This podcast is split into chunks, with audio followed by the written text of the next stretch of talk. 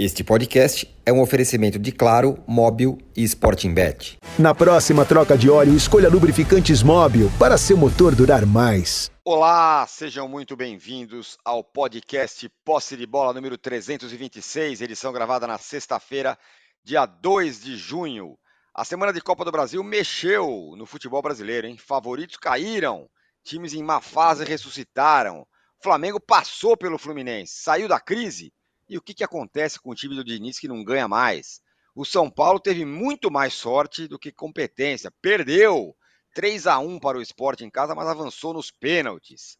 E o Corinthians foi heróico na quarta-feira contra o Galo, numa noite ótima do Lucha e péssima do Cudê. E o Palmeiras? O Palmeiras não teve problema nenhum para avançar sobre o Fortaleza, mas para variar, o Abel Ferreira foi expulso de campo. E teve novos embates entre mídia e jogadores, hein? Dessa vez o Gabigol na entrevista ali no fim do jogo, dizendo que a treta dos jogadores não é entre eles, não, é contra, é, é, é com a imprensa, a treta que eles têm, que as questões de relacionamento ali, não tem nada disso. O negócio deles é com a imprensa, disse o Gabigol, depois da vitória, depois de ter jogado muito ontem. Bom, já temos uma enquete aqui para quem está nos acompanhando ao vivo no YouTube, ela para variar muito bem bolada. A pergunta é a seguinte: qual classificado sai mais confiante dessa semana quente de Copa do Brasil? É o Flamengo, que bateu o poderoso Fluminense? O Corinthians, que eliminou o Galo daquele jeito? Foi o Grêmio, que passou pelo Cruzeiro jogando fora de casa? Ou foi o Furacão, que eliminou o Botafogo, que afinal é o líder do Campeonato Brasileiro? Quem é? Qual classificado que sai mais fortalecido desse momento de Copa do Brasil? Bom dia, boa tarde, boa noite a todos. Já peço o seu like e já peço as suas inscrições. Bom dia, boa tarde, boa noite, Trajano. Bom dia, boa tarde, boa noite. Tem aí o Arnaldo, Juca, Mauro, né? O âncora desprezou vocês, porque vocês não deram bola para essa rodada forte, sensacional da Copa do Brasil. Olha, a enquete, como sempre, muito bem bolada, coloca dois times que não vão ter votação nenhuma nessa enquete. Quer apostar? Hum, diga. Grêmio e o Furacão. A disputa vai ficar entre as duas maiores torcidas do Brasil, Flamengo e Corinthians. E, na verdade, eu acho que são os dois que saem bem dessa parada aí, do meio de semana de Copa do Brasil. Porque entraram na disputa é, o Corinthians em desvantagem, perdia por 2 a 0 e o Flamengo naquela coisa, era o que está acontecendo? É, briga entre jogadores, o São Paulo não acertou a mão ainda, uma desconfiança. E eles saem, vão para frente, embolsam cada um 4 milhões e pouquinho, que é uma grana respeitável, né? E tomam tenência, vamos dizer. Podem partir agora para o Campeonato Brasileiro, tirando fora a Copa do Brasil, já que se tranquilizaram, estão nas quartas de final, com outro espírito com outra postura, né? com outro entusiasmo, talvez. Porque cá entre nós, o... entre os dois, eu acho que o feito maior foi do Corinthians, porque entrou perdendo de 2 a 0 né? e jogou bem. O Corinthians, que não vinha jogando nada e tinha ganho do Fluminense, agora passou pelo, pelo Galo, que não, esse não está jogando nada, enganou um pouquinho na recuperação, mas tem que agradecer ao Cudê. Mas na enquete, logo de cara, é, eu vou ficar na coluna do meio entre Corinthians. Não, vou ficar com o Corinthians, vai. Acho que o Corinthians começou em desvantagem de 2 a 0 e conseguiu passar por cima e a torcida se animou. O professor tá, professor tá com a macaca, dá entrevistas maravilhosas, está tentando, como o Juca falou antes do programa, está tentando se amoldar os termos de hoje em dia. Ele qualquer dia vai ser o rei do, do último terço, essas coisas assim. Então eu voto no Coringão, tá bom? Muito bem. O Juca, é... uma vitória. O, o, Flamengo renasceu, né? O Gabigol desabafou. E o Fluminense do Diniz, que não vence há quatro jogos, ele reencontra aí o seu maior fantasma, hein? A queda de rendimento no meio do caminho. Vamos lembrar que até outro dia tinha gente falando, eu inclusive, falando, não, o Diniz tem que ir para seleção, leva o Diniz para seleção e tal. Caindo de produção e o Flamengo, grande vitória, né? Não são cinco jogos, não? Cinco jogos, é verdade, Trajano. Bom dia, boa tarde, boa noite. Eu quero fazer essa minha primeira intervenção de maneira bastante humilde, e... por morar na, morar na cidade de São Paulo, como todos sabem, cidade que até quarta-feira era dominada pelos reis da cocada preta da Sociedade Esportiva Palmeiras e pelo ressuscitado São Paulo Futebol Clube.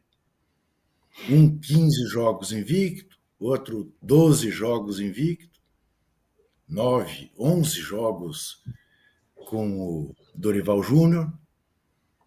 E o que nós vimos depois de ontem à noite é que quem, pelo menos hoje, até amanhã, quando joga em Belo Horizonte contra o América, quem manda no futebol de São Paulo é o glorioso Esporte Clube Corinthians Paulista. Graças à volta de Renato Augusto, este brilhante jogador que contra o Atlético Mineiro, diferentemente do que 99% dos jogadores fariam, em vez de tentar meter o rebote da bola para dentro do gol, deu o passe que deu para Matheus Bidu, em grande atuação em Itaquera. Eu sei que ainda vamos tratar do Corinthians, porque não é possível que o âncora me acione pela primeira vez, em sendo eu quem sou, para falar uh, de Flamengo e Fluminense. Mais adequado seria fazer isso com o nosso Mauro César. Mas eu quero lembrar, inclusive ao senhor Mauro César, inclusive ao senhor Mauro César, que quando aqui disse, e ele me gozou, de maneira indireta, respeitosa, mas me gozou, que a derrota para o Flamengo tinha sido uma derrota auspiciosa, porque revelava um caminho. Está aí a comprovação disso, com o um empate contra o Argentino Júnior e com as vitórias contra o Fluminense e contra o Atlético Mineiro. O pior é que eu tenho que morder minha língua, porque eu que era adepto do Corinthians jogar com os juvenis contra o Atlético e contra o Independiente Del Valle e contra o Argentino Júnior, agora até eu estou acreditando que o Corinthians possa ganhar do Independiente Del Valle e se classificar também na Libertadores, depois do que o Corinthians fez graças a Renato Augusto em primeiro lugar. Mas, claro, reconhecendo que o Vanderlei Luxemburgo foi corajoso ao escalar o time como escalou na quarta-feira, e está aí o Corinthians redivivo. Né? Em relação ao Fla-Flu, vamos pôr as coisas nos seus devidos lugares. A classificação do Flamengo foi absolutamente justa. Injusto tinha sido o placar de 0 a 0 do primeiro jogo que ali o Flamengo já era para ter saído na frente. Não conseguiu. Dessas coisas do futebol. E ontem ganhou o jogo por 2 a 0, perdendo um sem número de oportunidades em contra-ataques para ganhar mais folgado. Acho que a vitória, a classificação do Flamengo é absolutamente indiscutível. Né? E fez prevalecer o time melhor. Agora, de fato, o Fluminense entrou numa, numa descendente perigosa, porque o futebol brasileiro é muito equilibrado, não tem jogo fácil. E aí você entra uh, numa, numa ladeira para baixo e é difícil sair dela. Né? O Zé Trajano, antes de a gente começar o nosso programa, dizia: só falta o Fluminense perder do Bragantino no fim de semana no Maracanã. E alguém vai ficar surpreso se isso acontecer? É uma zebra o Bragantino ganhar do Fluminense no Maracanã? Não, não será uma zebra. E o que acontecerá caso isso, isso de fato uh, venha a acontecer? Né? O, o Zé Trajano, eu vou contar aqui, fazer uma revelação indiscreta, mas o Zé Trajano, antes de começarmos o posse de bola, dizia: olha, vamos falar, pôr as coisas em seus devidos lugares. Parabéns ao Luxemburgo, parabéns ao Sampaoli, esses sim é que são bons técnicos, o Diniz é uma mentira, o Dorival Júnior é outra, e o Cano é outra mentira. Esse argentino, foi assim que ele tratou. Né? Uh, e, e, de fato, né, nada disso é exatamente assim. É uma brincadeira. Mas é uma brincadeira. O cara desaprendeu a fazer gol? Porque nesses cinco jogos, né, um deles ele não, nem jogou, né, que ele não foi para a Bolívia. Mas ele está quatro jogos. Há cinco jogos o Fluminense não faz gol, não é isso? Então, isso. realmente, respondendo a magnífica enquete, eu fico com o Corinthians e com o Flamengo em segundo lugar. Muito bem, daqui a pouco eu vou dar uma, uma geral da enquete e daqui a pouco vamos falar, sim, vou passar a palavra para o Arnaldo para falar sobre o Corinthians e também da responsabilidade do, do técnico que estava no outro lado do campo para essa, essa classificação corintiana. Mas, Mauro, com relação ao Fla-Flu, é uma vitória daquela mexida geral, muda tudo. Até o Gabigol desabafou depois da classificação, com a relação da imprensa e tal. Você acha que finalmente o Flamengo pode ter paz com o São Paulo? Afinal, foram dois jogos contra o Fluminense e nos dois o Flamengo foi melhor e ontem venceu, classificou. É, em tese sim, né? Em tese agora deve ter. Se perder para o Vasco segunda-feira, volta tudo de novo, né? Então não adianta só ganhar do Fluminense. É, primeiro, assim, queria dizer que esse, o jogo de ontem, na minha opinião, o Flamengo jogou de uma maneira específica contra um adversário específico, com uma estratégia específica, mas que não serve para o Flamengo.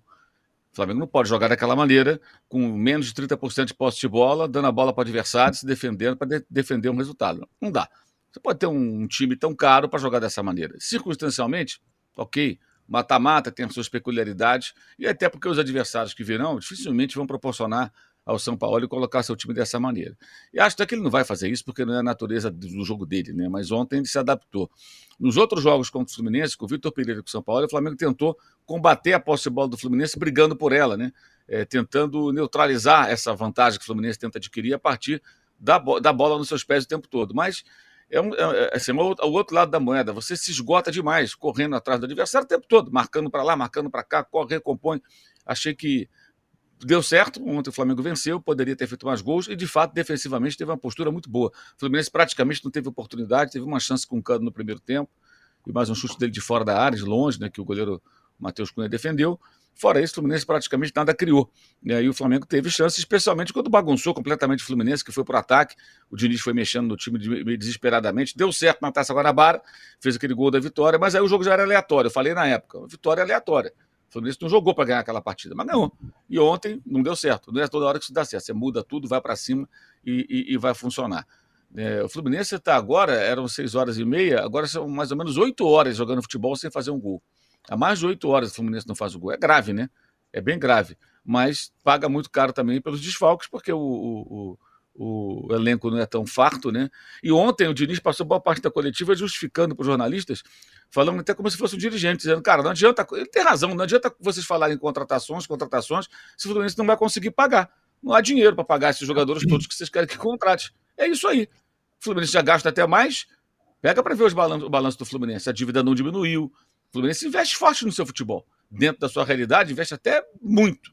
E é o que é possível fazer. Não dá para pensar em mais do que isso. Aí há uma diferença muito grande é, entre os dois. E sobre o Gabigol, né, é, assim, eu acho que ele está no papel dele, ok. Né, ele é capitão do time, essa coisa toda, tentar desviar o foco. Abraçou o Davi Luiz efusivamente depois lá do gol, no final da partida e tal, né, porque é, é, é o que foi publicado foi de que eles não, não seriam meio que desafetos, né, grupos diferentes. Agora, isso não basta para desmentir o que foi publicado, entendeu? É, esse tipo de coisa Acontece num grupo de futebol, quando é vazado para assim, a imprensa, é vazado por gente próxima aos jogadores, tá?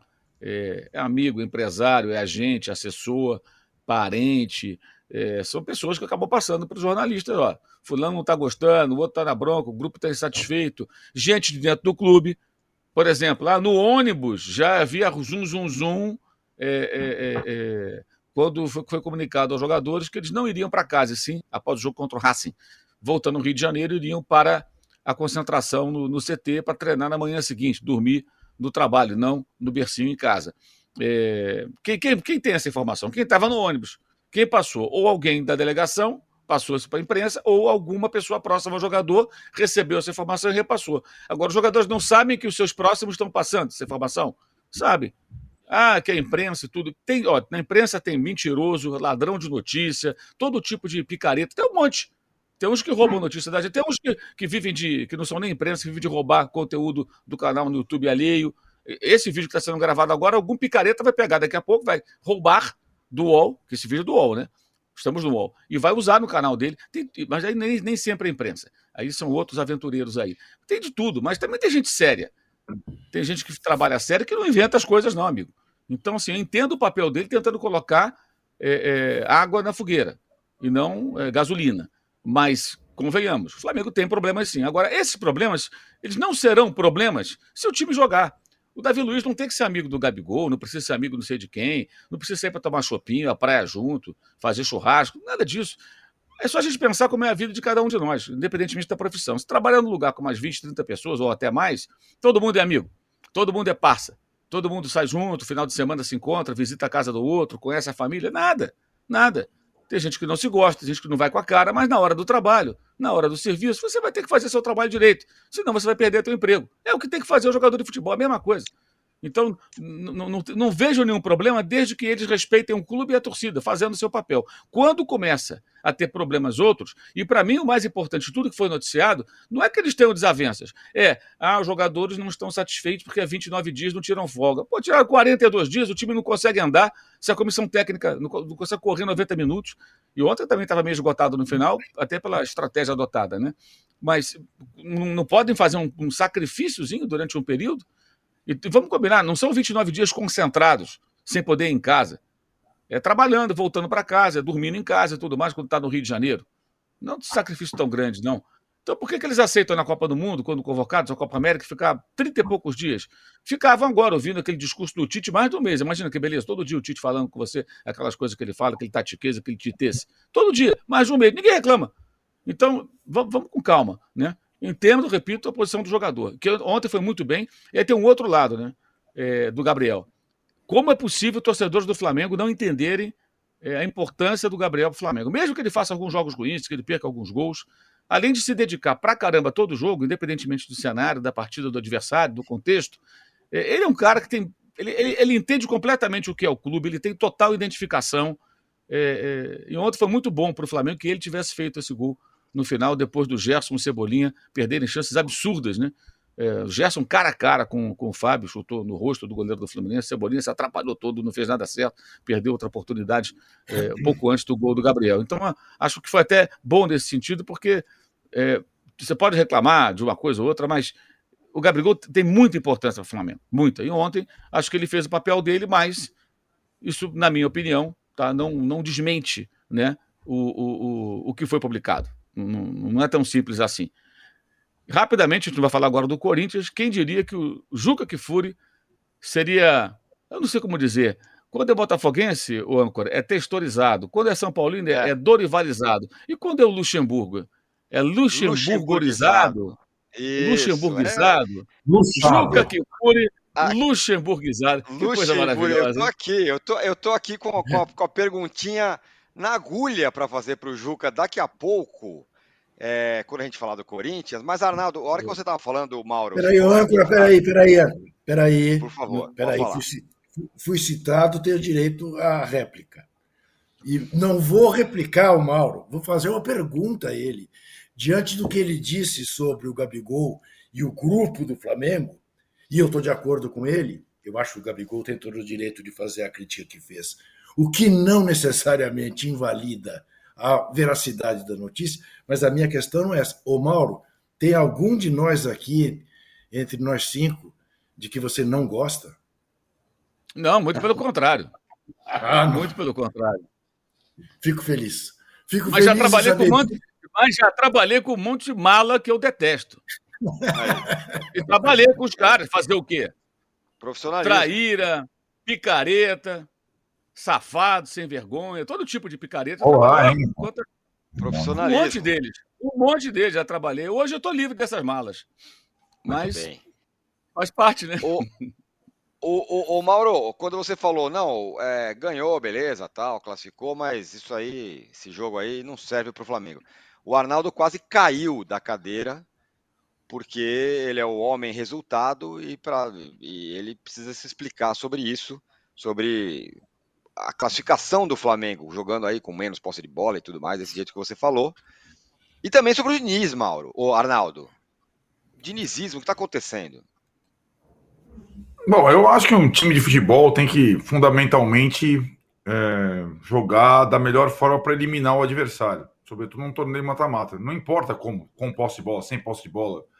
É, o Flamengo dessa vez talvez tenha tido a, a, escalação mais precavida dos últimos tempos, jogado é, é prioritariamente para não deixar o Fluminense é, respirar, para marcar o Fluminense, para anular o Fluminense. E faz parte da estratégia, não vejo nenhum problema nisso. É até curioso a gente notar que nessa rodada de vencedores, na sua enquete aí, âncora, nós temos a exceção do Atlético Paranaense, é, o Grêmio do Renato, o Corinthians do Lucha, o Flamengo do São Paulo, eles jogaram com três zagueiros nas suas estratégias para se classificar e ganharam os jogos todos difíceis, sem exatamente esses três zagueiros, eles simbolizam muitas vezes no Brasil esquemas defensivos. Depende, o Corinthians foi ultra ofensivo com três zagueiros na sua casa. Depende da situação, mas jogaram os três com três zagueiros.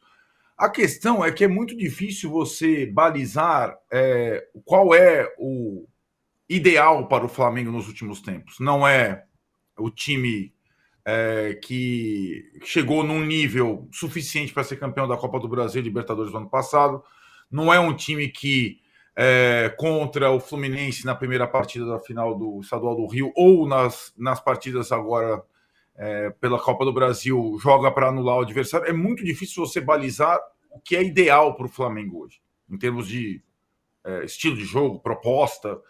E acho que tendo um alvo muito definido, e talvez o alvo mais definido do Brasil seja o Fluminense do Diniz, porque esse não muda a forma de jogar contra qualquer equipe, o São Paulo fez absolutamente certo, na minha opinião. Ah, ele tirou o Pedro e colocou o Davi Luiz. E não tomou nenhum gol do Fluminense em dois jogos. Né? A gente falou da série do Fluminense, o Flamengo não foi vazado pelo Fluminense em nenhuma das duas partidas da Copa do Brasil. E assim, com o São Paulo, ele não é exatamente um caminho definido. Talvez ele faça estratégias diferentes para cada jogo, para cada competição e tudo mais. Também é uma coisa difícil, porque o Flamengo está acostumado a ter o, é, o time dominante. E o Flamengo não é mais um time dominante. Não é ainda. Talvez se torne de novo. O Flamengo tem que ser. Os times dominantes hoje são, é, sobretudo, o Palmeiras e era até pouco tempo o Fluminense. Só que o Fluminense, em 2023, estou falando.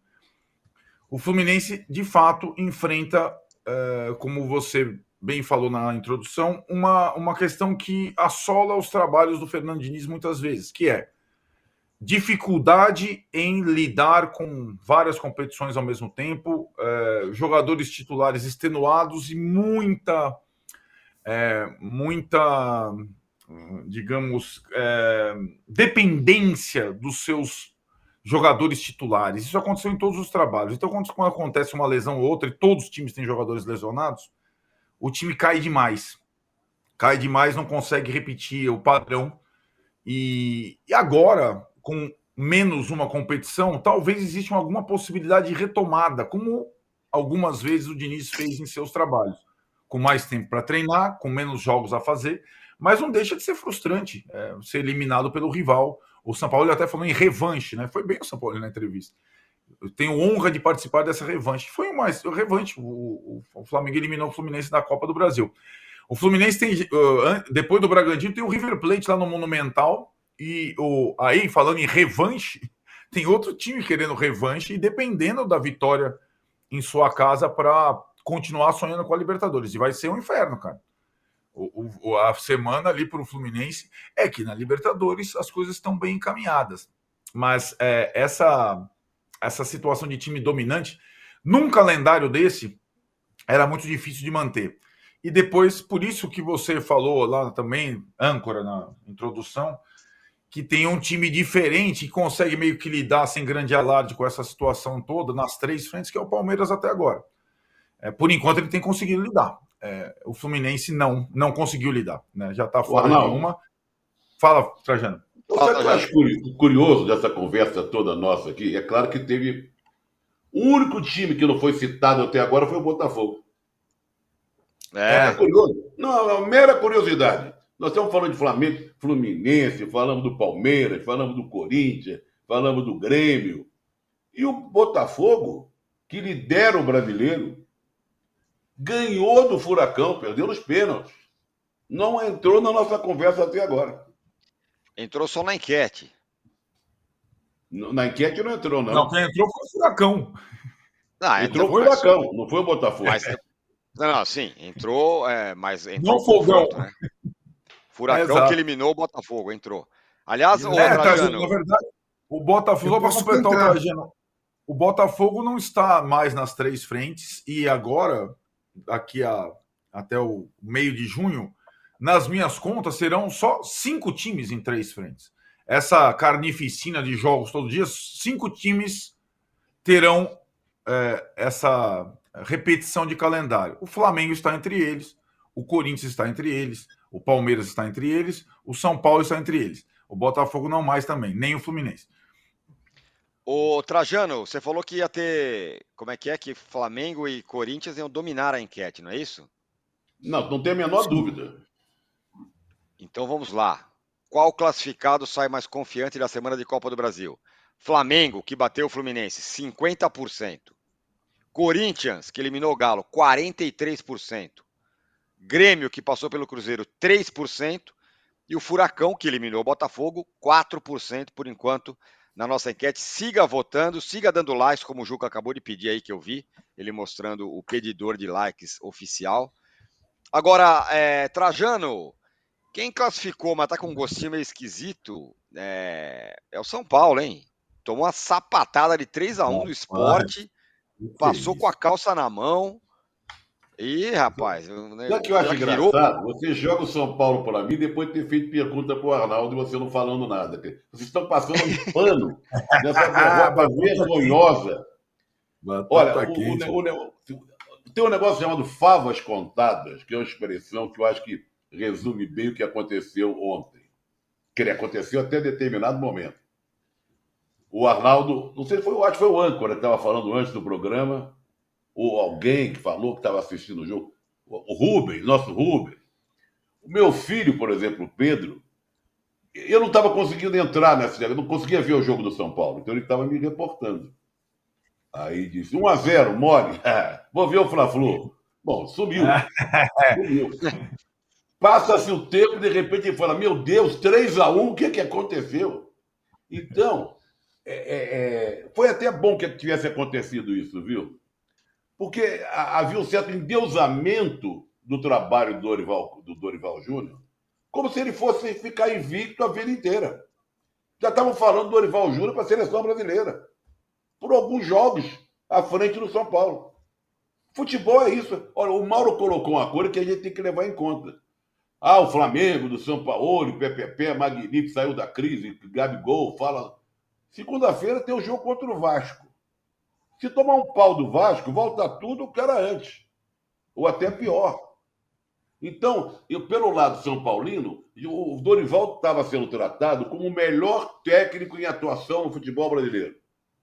Por estar à frente do São Paulo, que não perdia. Não é que o São Paulo viesse jogando bem, estava empolgando. Não, estava tirando o São Paulo de um sufoco.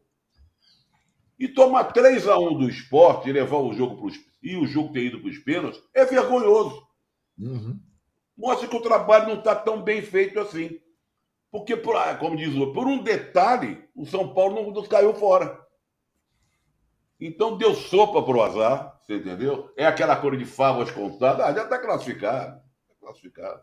O que o Corinthians fez, passando por cima do Atlético e perdendo por 2 a 0 o São Paulo ganhava por 2 a 0 quase tomou uma baita de uma lição. Então, acho que foi importante o prosseguimento do, do trabalho, que não é ruim. Não estou querendo crucificar o Dorival Júnior porque perdeu de 3 a 1 Mas acho que havia um certo exagero. Dorival Júnior é o maior. O plano A é o Ancelotti, o B agora já foi o Diniz.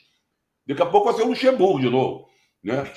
o futebol é assim, daqui a pouco é o professor. O professor está na lista e está em vigésimo lugar. Daqui a pouco olha! Eu tô falando, olha o que eu estou falando. Então, o jogo do São Paulo foi uma lição para a comissão técnica do São Paulo, para o torcedor do São Paulo. Porque o torcedor do São Paulo, eu falei isso há meses atrás, estava se conformando com aquela situação meio banho-maria do São Paulo ficar ali disputando o sexto, sétimo e tal, oitavo. Aí deu uma melhoradinha, já começaram a se achar que o negócio estava indo muito bem. Não está indo muito bem, não. Quem toma de 3 a 1 do esporte no Morumbi mostra que, há, que esse trabalho não está tão bem feito assim. Vamos, o vamos Paulo Rebonato aqui. Fala. É. Vamos lembrar o seguinte, né? Que eu acho que é necessário. Da mesma maneira que é necessário lembrar que o Palmeiras só foi para Fortaleza com o regulamento debaixo do braço, porque tinha vencido por 3 a 0 aqui, graças a um primeiro gol aos sete minutos de jogo, absolutamente irregular de um pênalti ridiculamente marcado no Rony. O São Paulo, não fruto de erro de arbitragem, mas o São Paulo era, era dominado pelo esporte lá no Recife. O Rafael era o melhor jogador em campo quando o Fabinho foi expulso aos 15 minutos do segundo tempo. E aí o São Paulo fez dois gols. Isso Ou mesmo. seja, o jogo lá na Ilha do Retiro já tinha sido um jogo enrascado. Não tinha sido assim, se dizer, não, São Paulo obteve um excepcional resultado na casa do adversário eh, e se impôs. Se impôs a partir do momento que ficou 11 contra 10. Então, o torcedor do esporte tem todos os motivos para castigar o Fabinho, que foi corretamente expulso, não há discussão, mas São Paulo se valeu muito disso para se classificar para as quartas de final da Libertadores, da, da, Copa do Brasil. Então é importante ter, ter isso em mente quando a gente pensa na campanha em geral do São Paulo. Vou passar para o Arnaldo, só quero dizer que o, o, Paulo Rebonato ele falou: o importante é que o Dorival é bonzinho, reclama, mas não leva cartão. Levar três é detalhe. O Paulo Rebonato, que deve ser um defensor aqui do Abel, falaremos do Palmeiras já já. O Rogério Manuel fala: todos na bancada estão classificados: São Paulo, Flamengo, Corinthians e América. Mas espera, esse é outro América. Calma. É, ah, é, calma, o, meu tá, o meu tá caindo para a terceira divisão. Não deixa. É, e o Felipe Becker fala: não perca um programa dessa turma do Cartão Vermelho ao Posse de Bola. Um grande abraço e parabéns pelos excelentes programas. Muito obrigado, Felipe. É, o Arnaldo, o Juca pontuou um negócio interessante, né? O São Paulo vinha ganhando, ganhou ali daquele jeito contra o Goiás. Esse jogo contra o esporte é verdade, o cara foi expulso e aí o São Paulo venceu 2 a 0 E ontem teve uma atuação, é, não sei nem classificar, mas ridícula, é, indecente Patética. A Real que não merecia se classificar. Patética. A Real que não merecia se classificar, né? A, a, decisão, a decisão nos pênaltis foi um acaso ali que deu a classificação ao São Paulo. É, a gente mete tanto pau no futebol brasileiro, mas eu tenho que é, dar a mão à palmatória que é, durante essa, esse período de muitos jogos de 2023, você ter entre rodadas do Campeonato Brasileiro um mata-mata desse de Copa do Brasil é, é muito saboroso. Nenhum time dos oito aí que sobraram ganhou as duas partidas, né? O São Paulo era o único que tinha vencido, o Luca lembrou, fora de casa, na, na ida. Então, faz 1 a 0 Trajano falou 1 a 0 na volta. Ah, vai ser o time que vai ganhar as duas. Favas contadas. Não. Eliminatória, mata-mata, tem coisas muito peculiares. E acho que, assim como vários conseguiram reverter meio inesperadamente, é, o São Paulo teve à beira do, das, talvez uma das maiores tragédias da sua história. Tirone, é, testemunha, estávamos no Morumbi, o que tinha de gente jovem que acho que nunca viu o São Paulo ser campeão desesperada com aquela situação, é, de costas para os pênaltis, chorando. Eu falei, cara, os caras não merecem isso porque de fato é, o jogo é, parecia estar sob controle. Aí tem uma coisa no futebol que eu acho mágica. Quando o esporte faz 2 a 1 um, o São Paulo não vinha jogando de forma trágica até o 2 a 1 um. Não vinha, pelo contrário. Vinha jogando ok, direito. E quando eu tomo 2 a 1 um, aos 6 do segundo tempo, o time, o técnico, decidem jogar para perder por 2 a 1 um para administrar uma derrota que classificava. Isso não é uma estratégia compatível com 50 mil pessoas a favor. Então o São Paulo ficou naquela, eu não vou é, arriscar, mas na verdade estava arriscando e tomou o castigo na última bola merecidíssimo, merecidíssimo. E só não foi eliminado aí talvez por conta dos 50 mil que não abandonaram, né? Pelo, a, depois do 3 a 1 você toma 3 a 1 em casa do esporte. Juca foi a primeira vitória do esporte no Morumbi em todos os tempos. O primeiro jogo que eu fui ver no futebol no estádio foi São Paulo Esporte em 78, 4 a 3 para São Paulo. O esporte nunca havia vencido o São Paulo, venceu por 3 a 1. 20, 21 jogos, 19 derrotas, dois empates no Morumbi, era a campanha do Dois esporte. empates e 19 derrotas, era o retrospecto. Então, Trajano, é favas contadas mesmo? Não. 3 a 1. Arnaldo, é. Arnaldo, apenas para reforçar o que você está dizendo, você se lembra do que o Atlético Mineiro fez em 14? Perdeu por 2 a 0 para o Corinthians em Itaquera. O Corinthians saiu na frente no Mineirão. Galo fez 4 a 1 Perdeu para o Flamengo. Perdeu para o Flamengo no Maracanã 2 a 0 na semifinal. Flamengo fez 1 a 0 no Mineirão. Tomou de 4 a 1 É isso.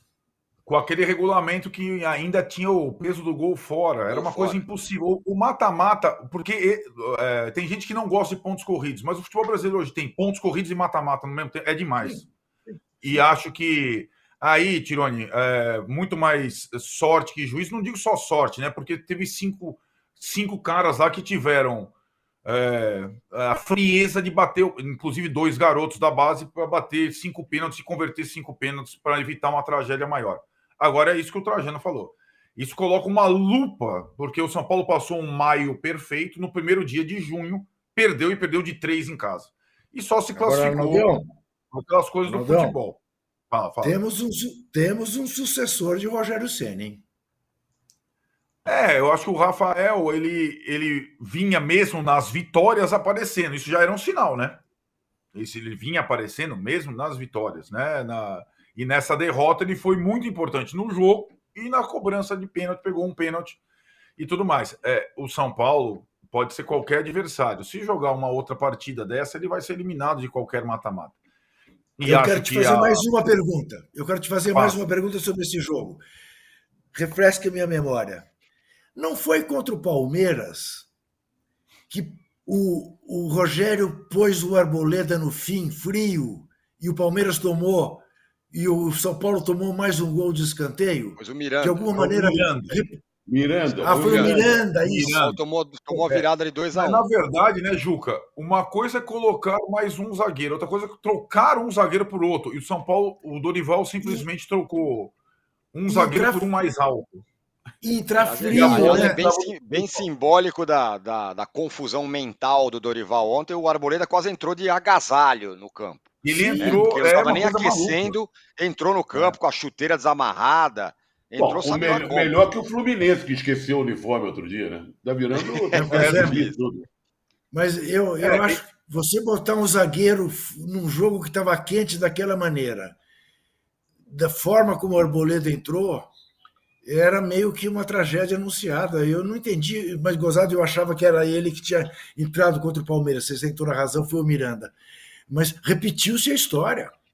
É. O São Paulo tomou é. dois gols iguais. É, Dois assim, gols iguais do Sabino. Obrigado a, a, admitir, fui muito crítico ao trabalho do Rogério Ceni, muito durante 18 meses. O São Paulo, na sua casa, não teve nenhuma partida 3 a 1 para o esporte dessa situação. Nem em mata-mata, nem, nem pontos corridos, nunca teve uma partida dessa.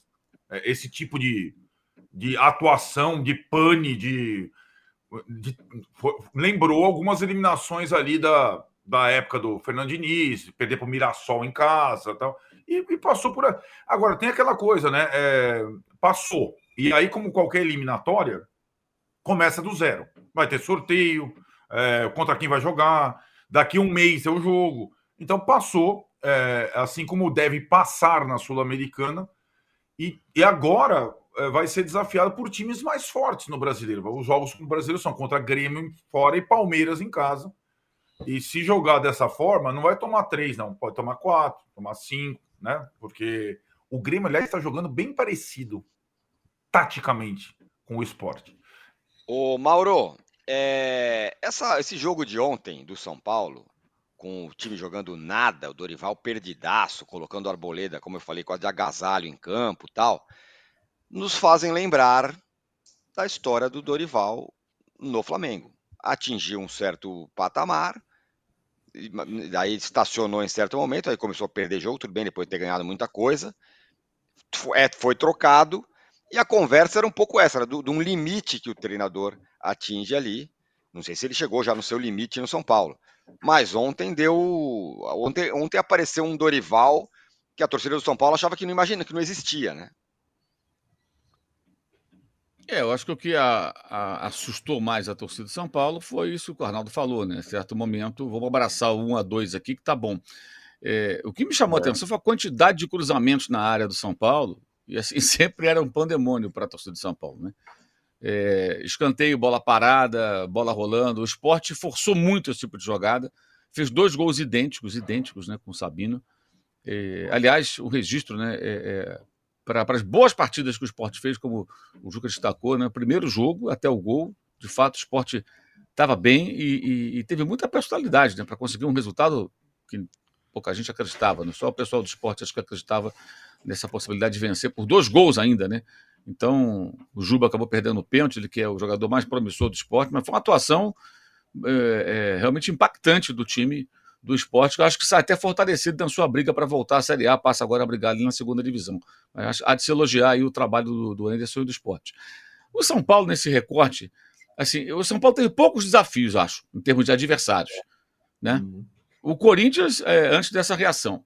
O Inter, antes da queda. Essa foi a vitória, acho que mais importante. Com Fortaleza, fez um jogo pelo empate.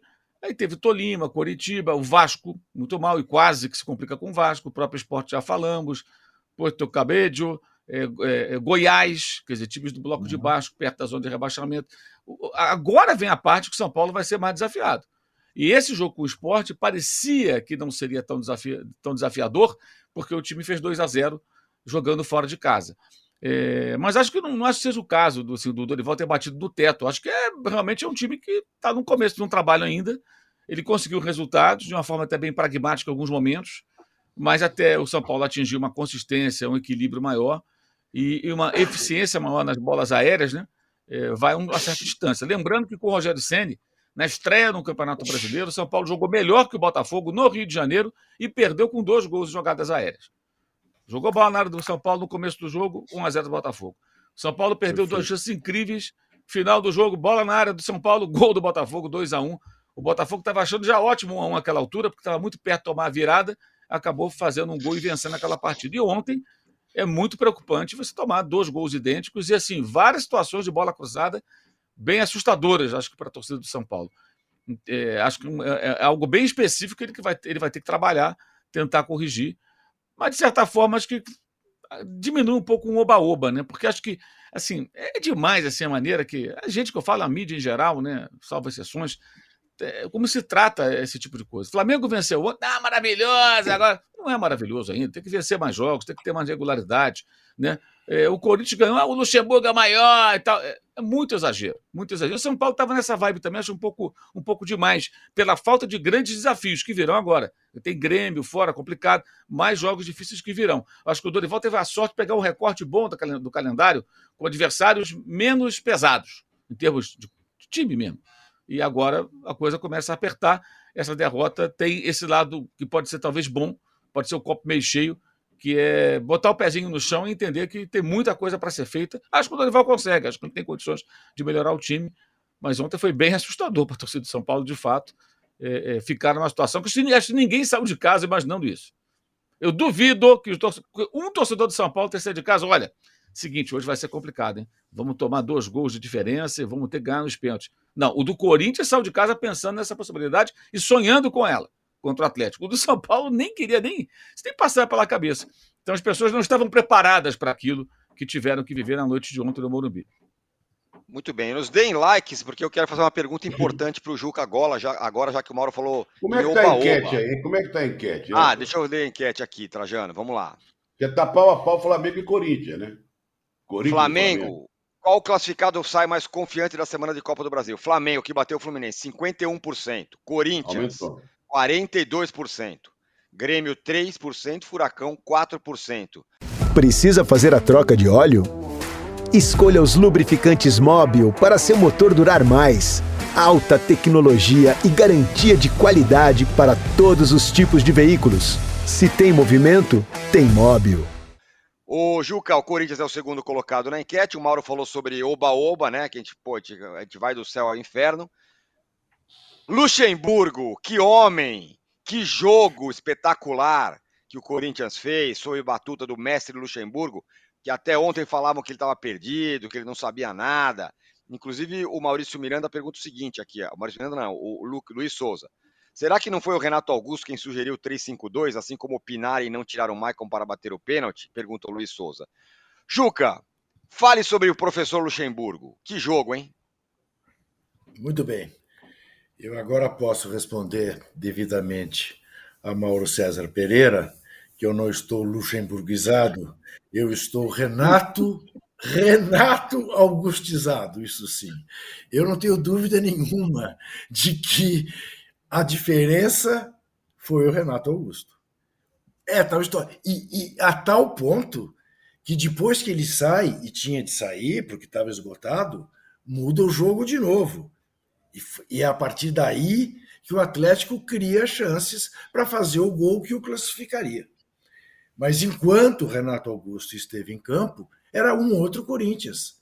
Era um Corinthians com cabeça, era um Corinthians ativando seus dois laterais, tudo bem, méritos do professor, mas os méritos do professor não teriam aparecido caso ele não tivesse um jogador para realizar minimamente aquilo que o Corinthians precisava fazer. Sem se contar, né, e a gente precisa fazer esse registro, que o Roger Guedes fez um gol raríssimo, raríssimo, épico, histórico, espetacular, mas também fruto de uma bobeada do Zaratio absolutamente inaceitável. Da mesma forma que você pode criticar o Eduardo Cudê por ter entrado achando que eram favas contadas, para usar o termo do, do Trajano, é, parece que ignorando o efeito Itaquera na vida do time do Corinthians, e também vamos relativizar, Corinthians está cansado de perder em Itaquera em jogos decisivos. Mas sempre tem um clima que você tem que levar em conta. E aparentemente ele não levou. Mas também eu acho necessário a gente é, registrar que todos os treinadores têm poupado seus jogadores diante da desumanidade do nosso calendário. E se havia um jogo, aparentemente, em que o Galo pudesse fazer isso, e ainda tomou os cuidados, deixou os caras do banco para uma eventualidade que quando ele tratou de reagir a ela, já era tarde, porque o clima estava impregnado, o time estava impregnado pelo clima, e aí eu sou capaz de dizer que, independentemente do professor, se tivesse do outro lado o Rinos Michos, o Guardiola, o Messi, o Cristiano Ronaldo, o Kevin De Bruyne, não ganhavam do Corinthians naquela noite. Digo mais, foi uma, uma um exagero, uma maldade com a Fiel ir para os pênaltis, que o Corinthians mereceu fazer a diferença dentro do jogo. Tirar dois gols e fazer mais um. Mereceu. A diferença de jogo foi essa mas eu não acho nem que seja para glorificar o professor, nem para crucificar definitivamente o CUDE. E acho que é necessário dar a César o que é de César, no caso, dar a Augusto o que é de Augusto. Ô, ô, Trajano, e o Cudê, hein? Cachecol, franjinha tal. Que lambança, hein? Patrick de lateral. É, o, Juca, o, Juca tá, o Juca tá passando um pano aí, mas, cara, foi muito é, mal, Cudê, diz aí. Não, a única coisa a favor dele é que o Hulk não vem também jogando essa bola toda que jogava algum tempo atrás. Né? E que, agora, o time do Atlético não vem jogando bem faz tempo. Perdeu uma série de jogadores, né? O Alan, que é uma figura importante, não joga, perdeu o Keno, não sei mais quem, o outro, o Nath foi embora. O Atlético, esse Atlético não é aquele Atlético que foi campeão e tal. Agora, ele não se acerta. Agora, tem o seguinte, né? se mandar ele embora, sabe quanto ele leva? 25 é, milhões de reais. É? Pois é. Então ele vai ficar lá com o cachecol, com aquele cabelinho. Sabe aquele cabelinho dele? Lembra o, o aquele, o, aquele da, da, escola do professor Raimundo? O Pitibiriba, não. O, foi no papel do. Aquele. De, de, que, era, que era um jeca, assim, do Nordeste. O... É, o pai da, pai da Glória Pires. Não, não, não, não. Esse é o Antônio Carlos. Não, não. É aquele outro, da Capitinga. Nerso da Capitinga. Ele tem, um, ele tem um cachecol argentino, mas o cabelo de Nerso da Capitinga. Então, claro, estou brincando com ele. É, ele está pegando um Atlético com problemas de contusão, de jogadores que foram vendidos. Pisou na bola, é verdade, mas se a gente for crucificar todo mundo que foi mal, não vai sobrar um, hein? Vai, só o professor que vai ficar. O amigo do, do, do, do Juca. Né? Mas então, é, eu acho que não pode botar todo todo prejuízo, tudo na conta do Cudê.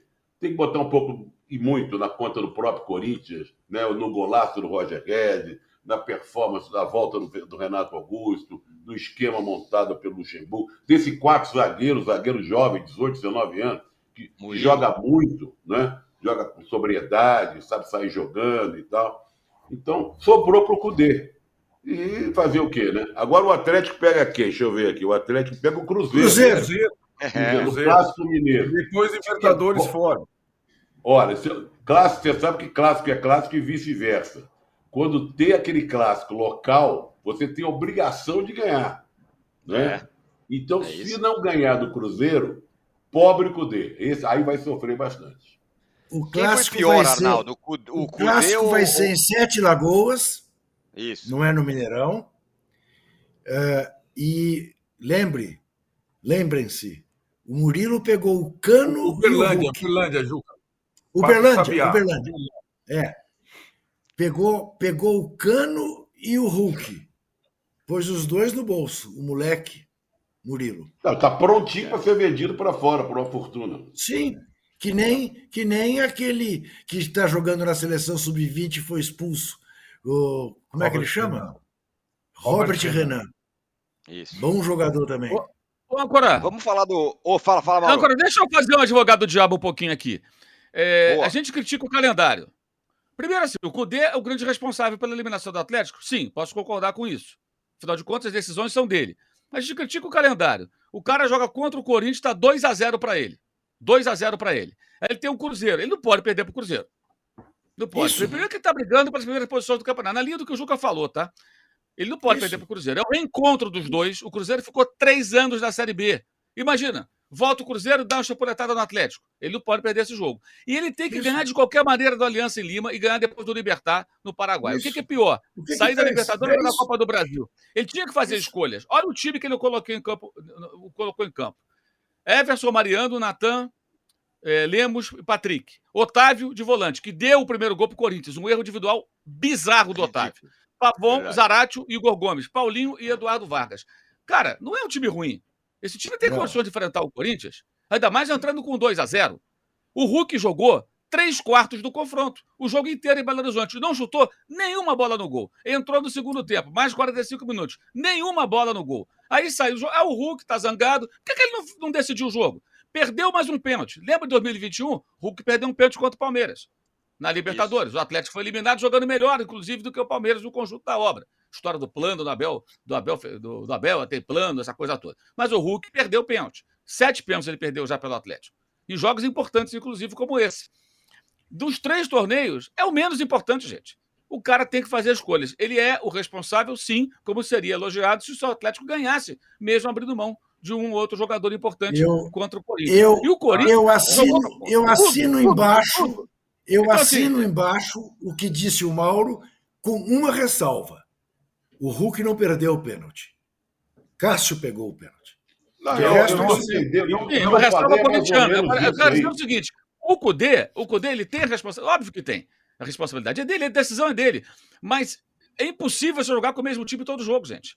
E esse Enfim, é o torneio né? menos importante. Então, mas então, aí, se o cara tem que fazer resumir não. a ele, eu acho que é raso. Porque, pô, não, não, a responsabilidade é dele. O Hulk, joga, ele... o Hulk joga três quartos do jogo. Não chuta uma bola no gol. O Otávio não devolve. É... Ah, dane-se. Então, então o técnico entra em campo. Ele é o culpado não, principal? Pode não, ser. É, mas tem mais gente envolvida. Tem mais gente envolvida, não é só o técnico. Não, é, a decisão é dele. De, de votar. Sim, não é o Hulk. Ah, nós estamos, escrevendo, estamos lendo aqui. O três quartos do jogo, Arnaldo. Chutou a bola no gol. O domínio não, do Atlético mas... e Belo Horizonte foi enorme. O Hulk não então... chutou uma bola no gol. Quem garante que se ele jogasse o primeiro tempo em Itaquera, ele ia decidir? Outra coisa, depois que estava 2x0, o Paulinho teve a bola do Atlético, perdeu não, a chance. Bem, Mauro. Isso no primeiro aconteceu. jogo. O Eduardo Cudê foi o único técnico entre os 16 da Copa do Brasil que optou por colocar cinco reservas num jogo de mata-mata. Responsabilidade dele. O não Dorival é colocou e quase perdeu, tinha a mesma vantagem. Mas, mas não importa, ele tentou, ele, ele, não menosprezou o adversário. O Cudê menosprezou o adversário. Menosprezou, não, e, e, essa não, escalação, não. essa escalação que você está falando que ele menosprezou. Essa escalação que você, essa tá escalação que você está lendo ali, essa escalação, essa escalação que você está lendo, lendo essa escalação que você está lendo, ela é um indício de menosprezo ao adversário, não pelos reservas, não, mas não. pelo sistema. Isso é a sua o interpretação. De, o Patrick de lateral esquerdo. Ué, mas eu tô, tô, tentando falar, você não discorda nem meu ouviu ainda. Você está você tá afirmando que o cara é menosprezou. Ele teria que falar algo para você caracterizar o menosprezo. Sim, claro, ele menosprezou porque ele jogou, ele jogou com um time com três atacantes, com, com Patrick de lateral esquerdo, contra o Corinthians, que é muito forte na casa do Corinthians. E ele não, ele, ele tem a grande chance de ficar com zero na mão. Ele, ele optou, ele optou. A, a, ele optou por colocar o mesmo time contra o Palmeiras três dias antes, num jogo que não valia tanto assim pelo brasileiro. Como não vale? O brasileiro, você, você, brasileiro? você tem coisas para fazer. Você acha que ele não, vai ganhar o brasileiro? Adversário direto. Esses pontos podem ah, fazer então falta tá. no final. Não, beleza. Então a responsabilidade. Então, a responsabilidade é dele. A responsabilidade é não, dele. Claro que é. O que é pela frente. Né?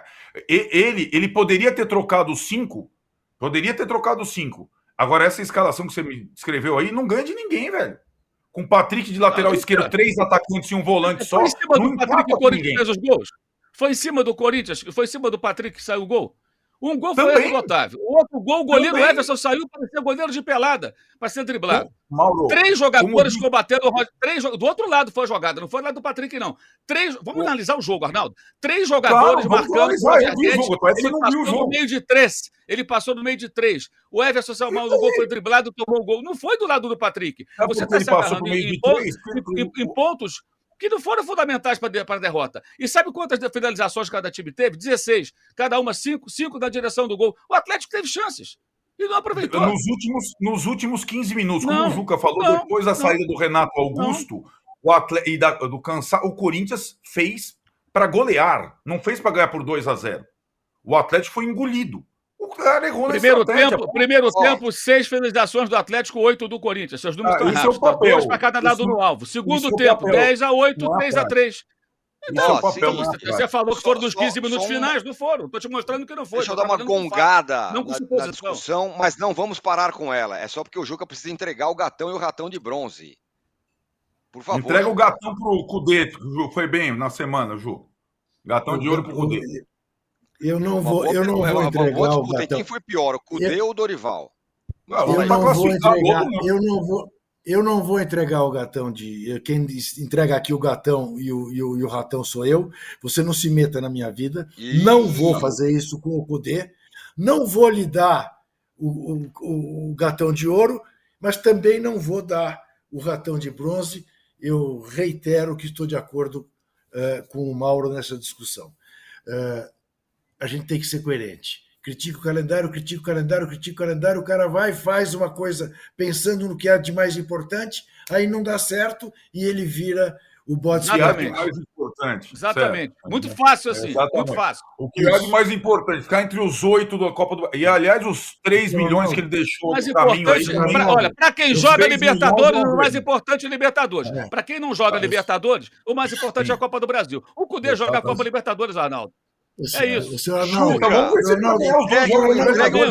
senão você não A vai estragar o programa. brilhante dele tem que se confirmar na Libertadores agora. Vamos ver. senhor Vamos ver se ele o vai senhor, ganhar. o senhor é, é o desafio dele. O desafio dele não é Deixa ponta o Juca entregar o é gatão, pelo amor de Deus. O Aliança. Só se ele é, o Juca. cara, porque você ter, ter entregado, você foi, é. Não continuar. embora. tá, vou chamar o Leão Lobo para participar dessa, dessa rodada É isso aí, aí. Na casa aqui, pô. Vai. Vai, Juca, entrega o gatão e o ratão. Sônia, cartão. Sônia, Sônia Abrão e o Leão Lobo para participar dessa conversa O final agora do, do gatão. O cartão, o cartão, O gatão. como to- o, car, o gatão, o gatão de ouro, como como quem está nos vendo já percebeu desde o início do programa, vai para a excelsa figura de Renato Augusto. Ganha o meu gatão, Eu achei que o era meu o gatão de. Pô, eu achei que era o Luxemburgo, que Eu decepção. também, Não, não, eu não, não. também. Renato, Renato Augusto, Renato Augusto, que é o Kevin De Bruyne do futebol brasileiro. Alguém Ganha falou isso o aqui, gatão. sabia, Juca? O gatão de O, ouro. o Davi Severiano. Seria o De Bruyne um Renato Augusto piorado? Ele manda aqui. Aí, ó. Não, piorado não, né? melhorado.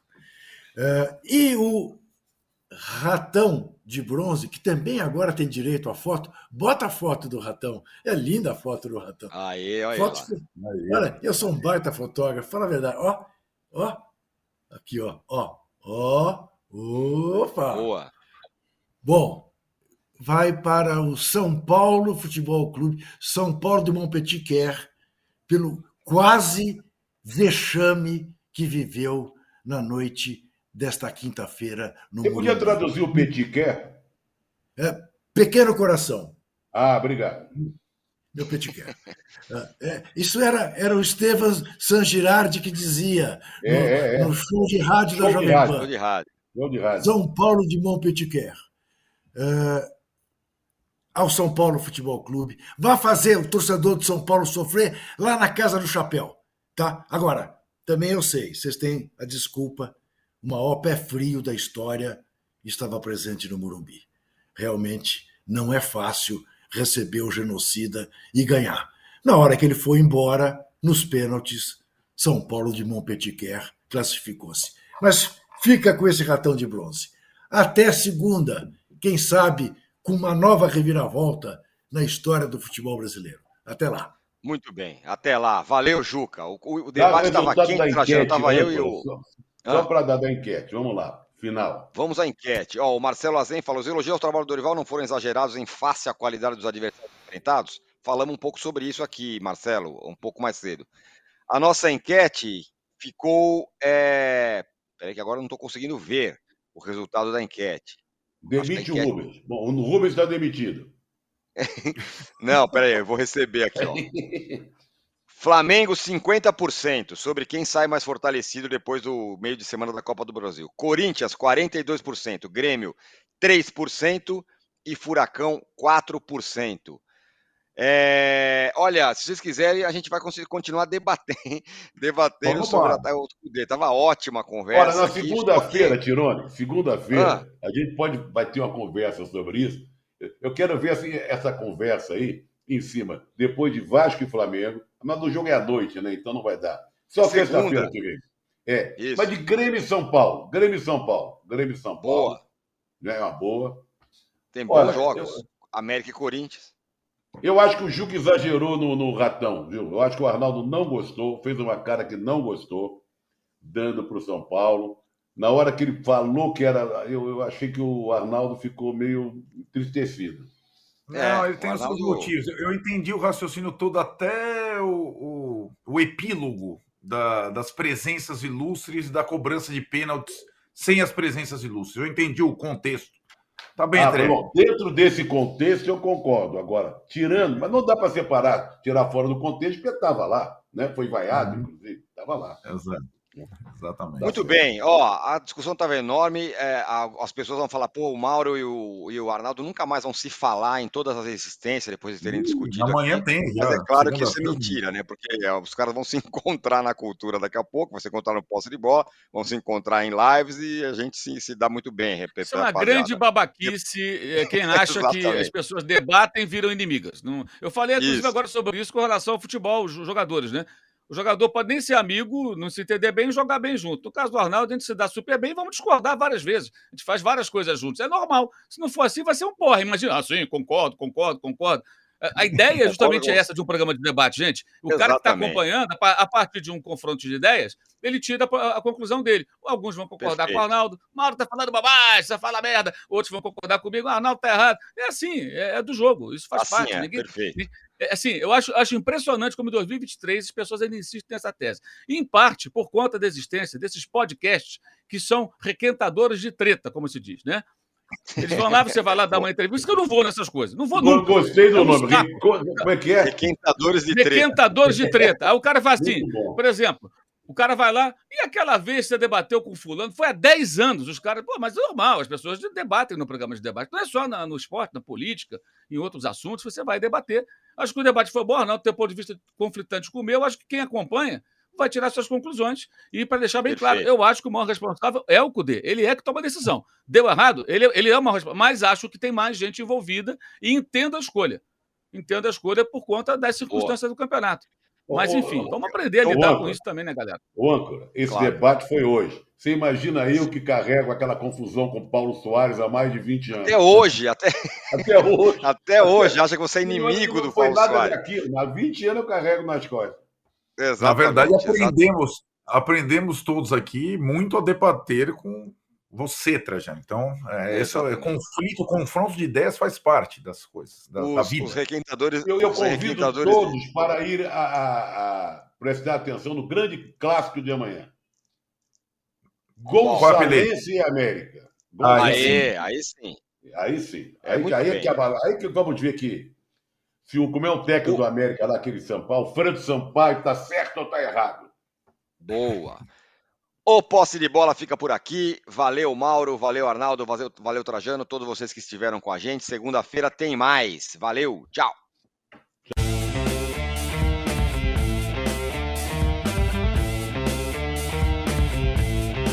O posse de bola tem pauta de edição de Arnaldo Ribeiro e Eduardo Tironi. Produção e coordenação de Rubens Lisboa. A distribuição é do Rafael Bellatini. Editor do All Sport é o Thiago Biasoli Moller. O editor assistente do All Sport é o Patrick Mesquita. A operação de ao vivo é de Paulo Camilo e Fernando Moretti. A coordenação de operações de Danilo Esperandio. Motion Design de Felipe Dias Pereira. Direção de arte de Daniel Neri e Gisele Pungan. O editor-chefe do All Move é o Felipe Virgili o gerente-geral do All Sport, Vinícius Mesquita, o gerente-geral de MOV, Antoine Morel, e o diretor de conteúdo do UOL é Murilo Garavello. Qual?